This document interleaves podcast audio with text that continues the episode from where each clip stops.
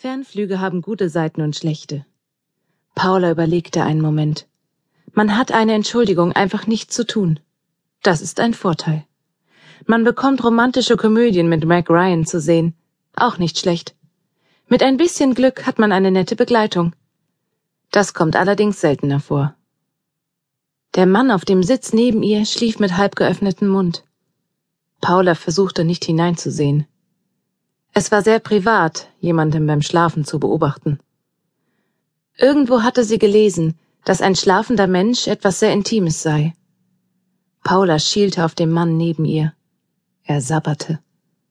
Sie selbst hatte seit sechs Stunden kein Wort mit ihm gewechselt, abgesehen von einer Entschuldigung auf dem Weg zur Toilette und einer zweiten auf dem Weg zurück. Ihr taten die Knie weh. Das Buch, das sie am Flughafen Nuwak gekauft hatte, hatte sie zu Ende gelesen und die Handlung bereits vergessen.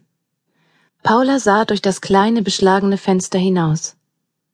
Am Horizont konnte man den Sonnenaufgang ahnen, und sie sog das rosafarbene Licht in sich hinein. In eineinhalb Stunden würde sie in Orlando landen. Schweden im Februar.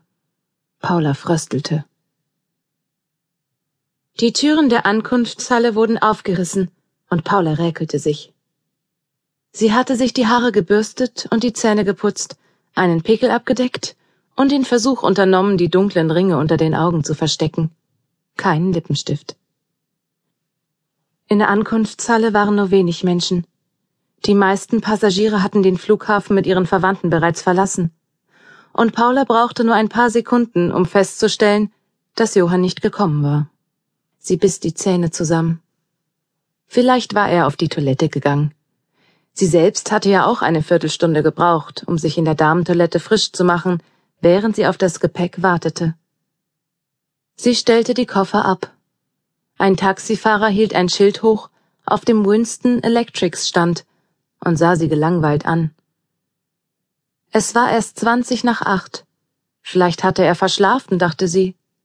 Nicht, dass Johann versprochen hätte, sie abzuholen, oder dass Paula ihn darum gebeten hätte. Doch sie war davon ausgegangen, weil er nach der Ankunftszeit gefragt hatte und weil er sie immer abholte. Um halb neun beschloss sie, zur Bushaltestelle hinauszugehen. Winston Electrics, womit, wie sich herausstellte, der sabbernde Mann im Sitz neben ihr gemeint war, war mit dem wartenden Taxi abgerauscht, und eine Gruppe sonnengebräunter Touristen, die gerade von Lanzarote zurückgekommen waren, bevölkerte die Halle. In dem Moment, als sie auf den Fußweg hinaustrat, kam ein Bus. Ein paar Leute standen in einer Schlange vor ihr, doch ein Mann in Uniform winkte sie herbei, um ihre zwei Koffer im Kofferraum zu verstauen. Paula! Johann kam an den Taxis entlang auf sie zugerannt. Entschuldige, tut mir leid, dass ich so spät dran bin. Gut, dass du noch nicht losgefahren bist. Komm, gib mir die Koffer. Er nahm sie dem uniformierten Mann aus der Hand und stellte sie gleich wieder hin. Meine Güte, ich hab dich ja noch gar nicht begrüßt. Willkommen zu Hause. Er umarmte sie fest und lange. Dann sah er sie an. Deine Haare sind gewachsen. Sowas passiert, antwortete Paula.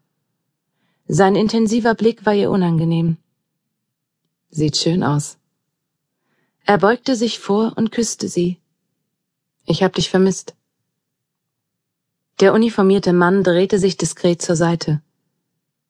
Ich hab dich auch vermisst. Sie sahen sich schweigend an. Schließlich wandte Paula den Blick ab und sah in die Richtung, aus der Johann gekommen war. Wie bist du hergekommen? Johann strahlte. Überraschung. Komm mit. Er hob ihre Koffer wieder hoch, machte ein verheißungsvolles Gesicht und sah sie ernst an. Wenig einzupacken war für Paula schon immer ein Problem gewesen. Kein besonderes Wetter, um nach Hause zu kommen. Johann nickte in Richtung der grauen Wolken und trat demonstrativ in einen Matschhaufen am Wegrand. Nein, dem Februarwetter in Schweden gab es nichts hinzuzufügen. Wir sind gleich da. Ich wollte mich genau vor den Eingang stellen, aber überall wird kontrolliert, deshalb habe ich mich verspätet. Ich bin zigmal um den Pudding gefahren. Diese Überraschung, Johann, hat die zufälligerweise vier Räder? Du musst schon nachzählen.